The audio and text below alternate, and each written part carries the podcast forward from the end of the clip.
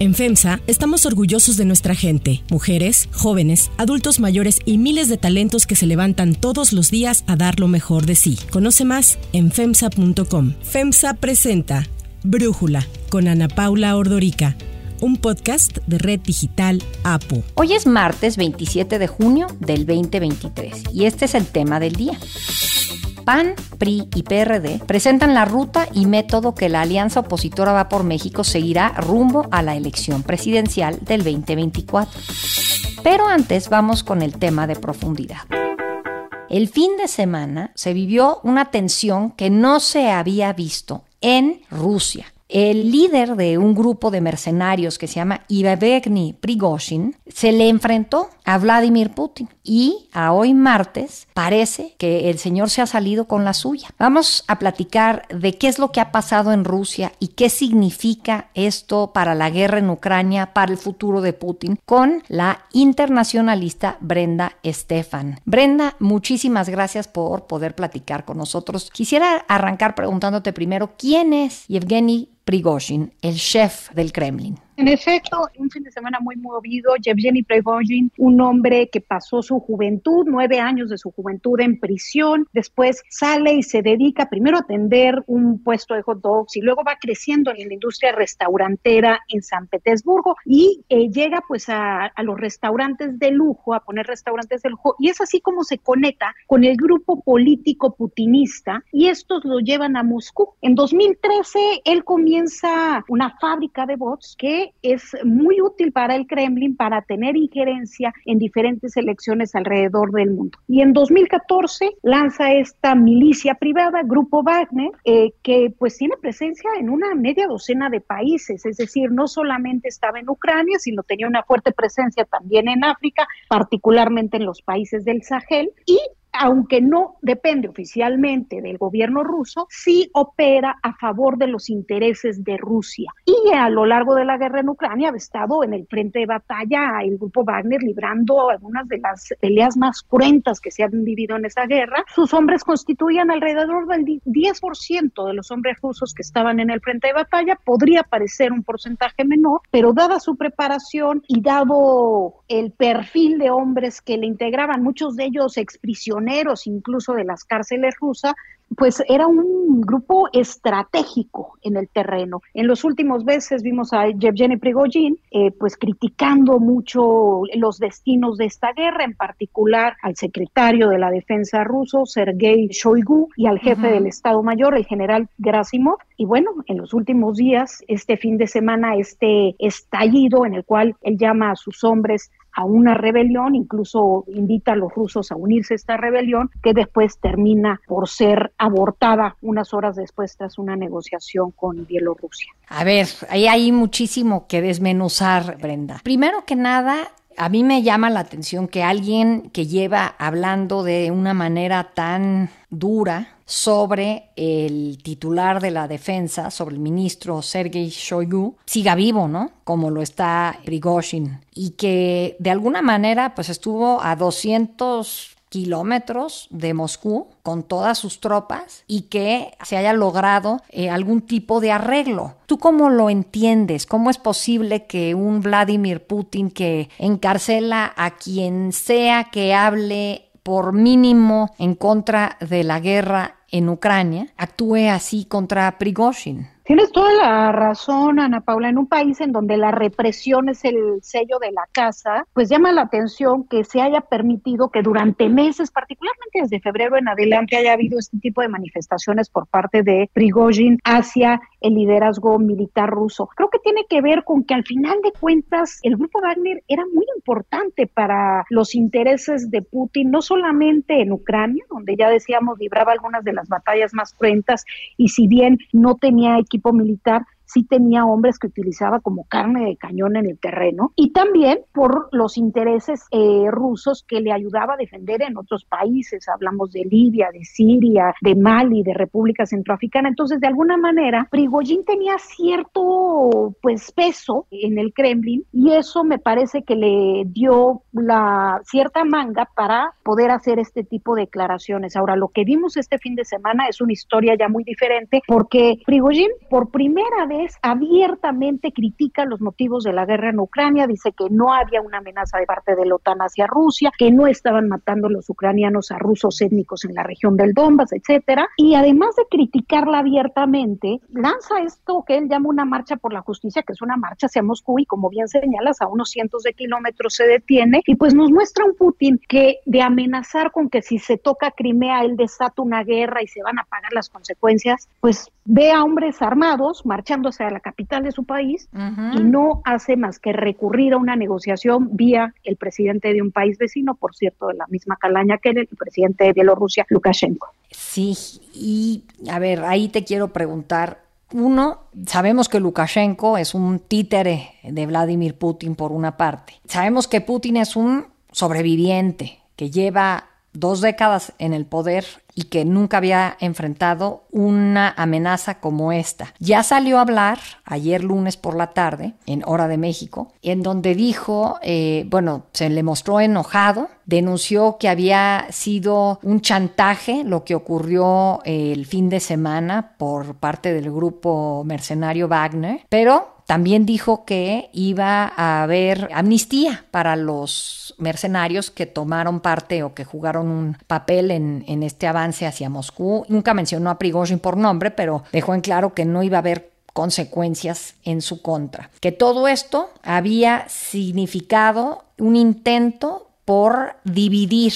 a los rusos, pero que había fallado porque el pueblo ruso está unido. ¿Qué sigue? ¿Ya se acabó esto? ¿Cuál es tu pronóstico, Brenda? Yo creo que si bien por el momento pareciera que Putin ha retomado el control sobre la situación, las consecuencias de lo que se vivió este fin de semana las vamos a seguir viendo en las semanas y en los meses a venir. De entrada, pues me parece que Prigogine y su vida quedan claramente en peligro. El grupo Wagner habrá que ver qué queda de él. Uno no se opone al zar sin estar seguro de que tiene los elementos para ello. De alguna manera, la criatura desafió al creador, el Frankenstein en el que se había convertido este hombre desafió a su creador y pues eso va a tener consecuencias para él y su grupo más allá de que por el momento se haya dicho que les permiten irse a Bielorrusia o bien incorporarse a las filas del ejército. En cuanto al poder político en Moscú, pues me parece que hay factores de poder real que hoy se cuestionan también qué fue lo que pasó el fin de semana, qué tan fuerte es su lealtad hacia Putin. De alguna manera se abren grietas y queda al descubierto que el rey está desnudo, es decir, este hombre que ha siempre proyectado una imagen de un líder intocable, fuerte, pues este fin de semana, sobre todo en el mensaje del sábado de la mañana, en donde tacha a Prigogine de traidor y dice que esta es una puñalada por la espalda, pues se muestra con otra cara, una cara desde luego mucho más vulnerable. Y para Occidente, pues por un lado ven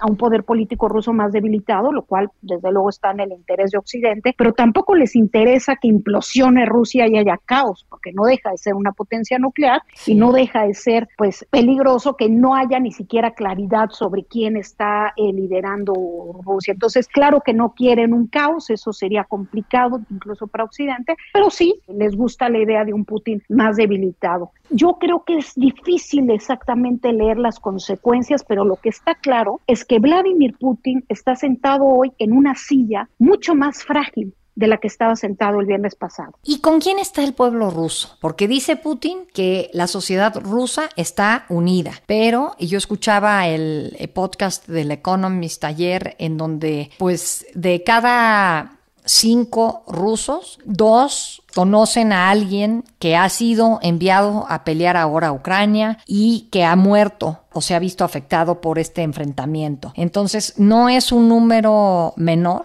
y en ese sentido, pues preguntarte con quién está el pueblo ruso. Pues por un lado el binomio propaganda-represión que utiliza el Kremlin hace muy difícil tener estudios de opinión confiables sobre con quién están los rusos realmente. Lo cierto es que Prigozhin estuvo en el frente de batalla durante meses, a diferencia de Putin. Ha visto la carnicería de frente, incluso mm. entre los hombres, sus correligionarios. Y pues tiene eso le da cierta legitimidad al momento en el que habla él de cara a los rusos y les dice cosas que para muchos resultan creíbles, este tema de que el invento de los motivos de la guerra en Ucrania, por ejemplo. Entonces, claro que debe de haber quien simpatice con él, aunque en las horas de caos no vimos, más allá de un líder político de oposición en el exilio que, que dijo hay que apoyar a Prigozhin, no vimos oímos dentro del establishment ruso voces que se cantaran a favor de él. Yo creo que había mucha prudencia para ver qué era lo que sucedía. A mí me da la impresión que más que ser importante cómo piensan los rusos en este momento para un eventual pues cambio en el poder, es muy importante ver cuál es la lealtad del ejército por un lado, que muchos de ellos están mal pagados, no tienen las armas suficientes para pelear en el terreno, como bien señalas, han visto a sus compañeros morir en la batalla y pues están más cansados de esto, pero también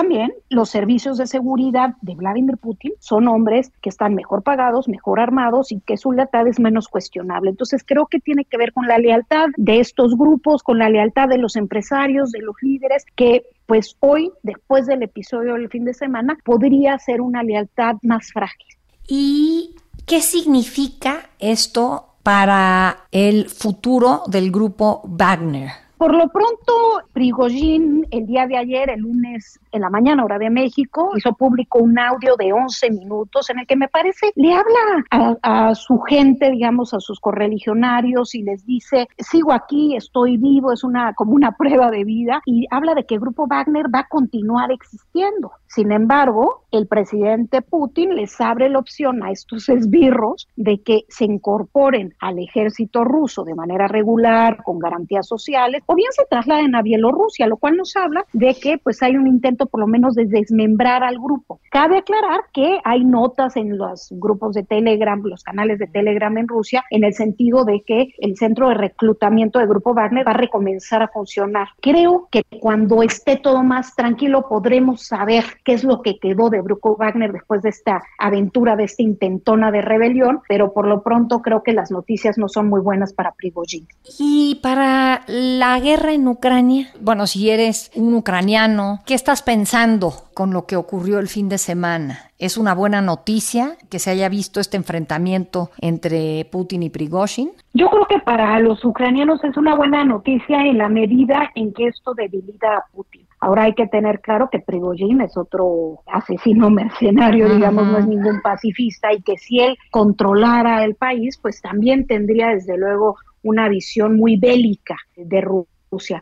Entonces, creo que no habría que echar las campanas al vuelo en términos militares. No se han visto cambios sustanciales en las últimas horas, algunos movimientos pequeños a favor de Ucrania, pero nada muy diferente de lo que habíamos visto la semana pasada. Sin embargo, creo que la esperanza con el tiempo genere ondas de choque que puedan debilitar al poder político ruso de manera más definitiva.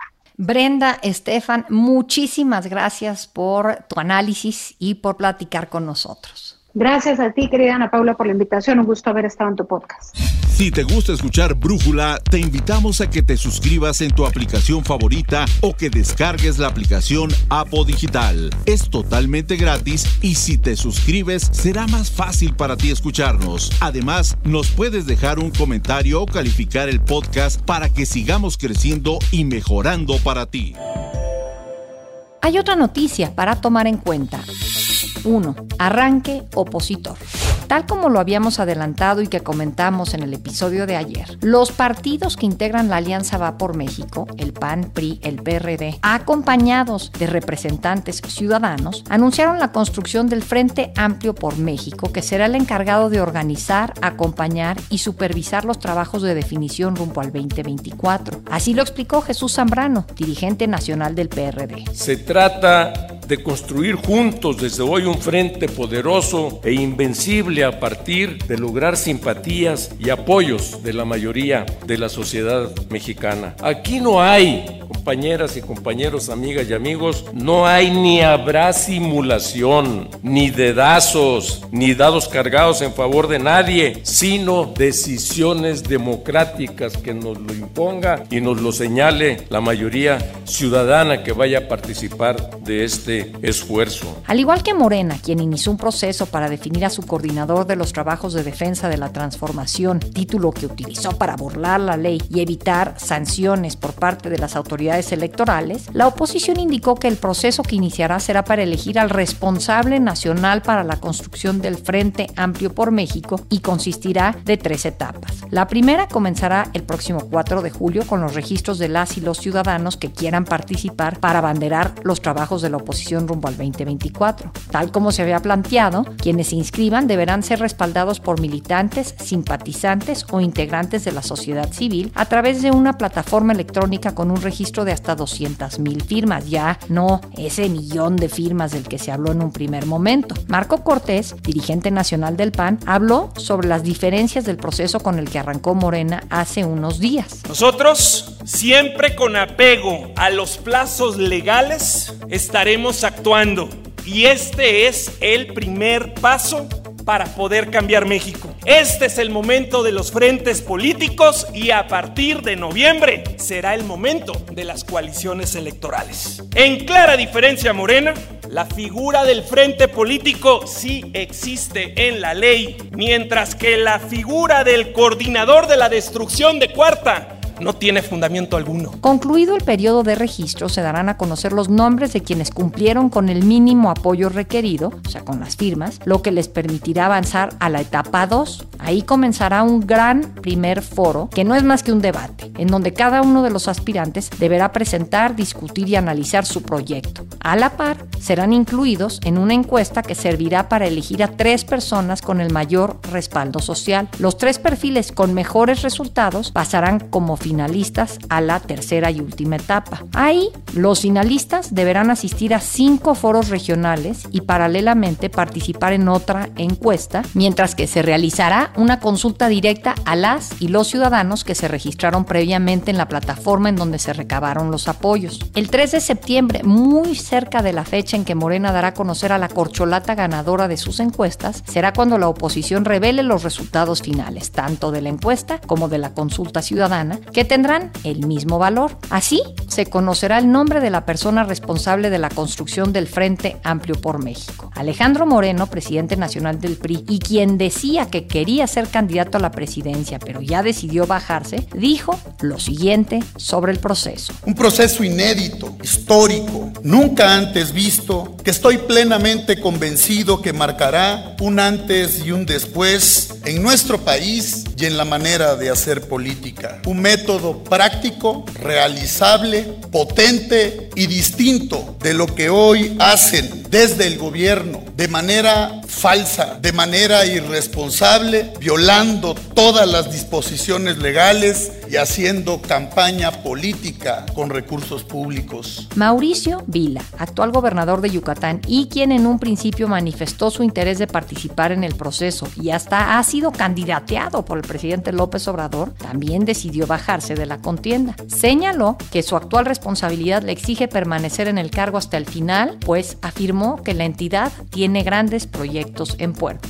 Esto, aunque no se contempla por el momento que quienes aspiren a encabezar los trabajos de la oposición rumbo al 2024 dejen sus cargos actuales. Otro que también descartó participar en el proceso fue Germán Martínez, el senador del Grupo Plural, quien acusó que el método de selección de Va por México ni es de partidos ni es plenamente de ciudadanos, además de que no es una encuesta ni es una elección abierta a todos los ciudadanos. Así se refirió al proceso. Yo no me voy a echar en manos de cargadas empresariales, de sindicatos con dueño o de padroneros partidistas.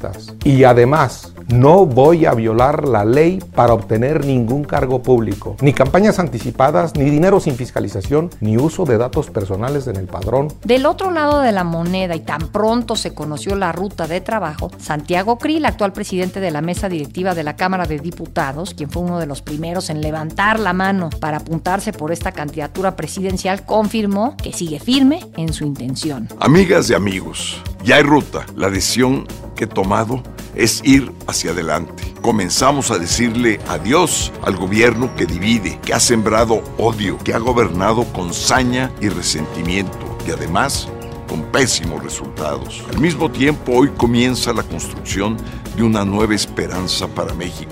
Otras figuras como Lili Telles hablaron sobre el proceso de selección rumbo al 2024. Lo veo bien de entrada, pero tengo algunas dudas Entonces voy a analizar los pormenores porque estamos ante un gobierno que hace trampa. A mí el INE me persigue, me tiene empapelada con denuncias hasta ridículas.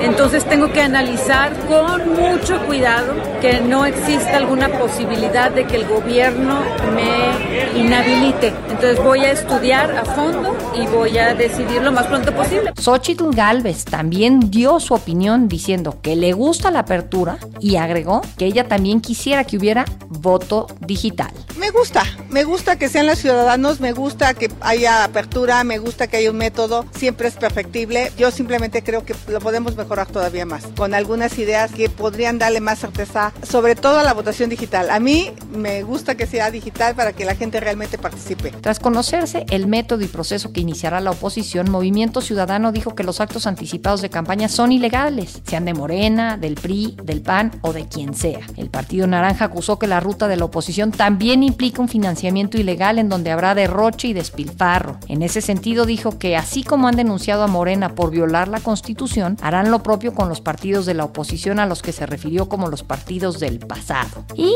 el que también reaccionó al proceso anunciado fue el dirigente nacional de Morena, Mario Delgado, quien aseguró que la oposición arrancó mal. Empezaron mal porque el primer día ya se les fueron varios aspirantes, varios ciudadanos distinguidos que iban a acompañar este proceso. ¿Y por qué se están saliendo? ¿Por qué se están bajando? Porque ellos mismos lo dicen, es una simulación. Es decir, todo este proceso es para disfrazar la decisión que ya tomó Claudio X González. Entonces, pues nadie quiere ir a una farsa de este tamaño. Increíble, pero cierto, Delgado acusa simulación en la oposición. ¿Y en Morena no hay simulación ante la favorita del presidente? En unas semanas lo sabremos. Para cerrar el episodio de hoy los dejo con música de Peso Pluma y Natanael Cano.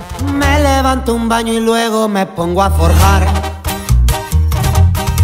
Veneno da para arriba de muy buena calidad. Presidente Andrés Manuel López Obrador criticó los corridos tumbados, cuyos principales exponentes son Peso Pluma y Natanael Cano, al afirmar que no se puede enaltecer la figura de los narcotraficantes y mucho menos alentar el consumo de drogas, por lo que pidió a los jóvenes razonar en quién paga estas canciones. Y aunque aclaró que su gobierno no está a favor de la censura, reiteró que su postura es intensificar la campaña preventiva contra el consumo de drogas. Los denominados corridos tumbados o corridos bélicos son un subgénero derivado del corrido que resalta las actividades criminales del tráfico de drogas, a personajes del mundo del AMPA e inclusive algunas hazañas delictivas como un tiroteo con la justicia o un escape de una cárcel de máxima seguridad. La mayoría de ellos habla de violencia. Todo ya pasé, claro que le batallé, lo saben dos o tres, no soy el mismo. Yo soy Ana Paula Ordorica. Brújula es una producción de Red Digital APO. En la redacción, Ariadna Villalobos. En la coordinación y redacción, Christopher Chimal. Y en la edición, Cristian Soriano. Los esperamos mañana con la información más importante del día. Oxo, Farmacias ISA, Cruz Verde, Oxo Gas, Coca-Cola FEMSA, Invera, Torrey y PTM son algunas de las muchas empresas que crean más de 245 mil empleos tan solo en México y generan valor como parte de FEMSA. FEMSA presentó Brújula con Ana Paula Ordorica, un podcast de Red Digital APO.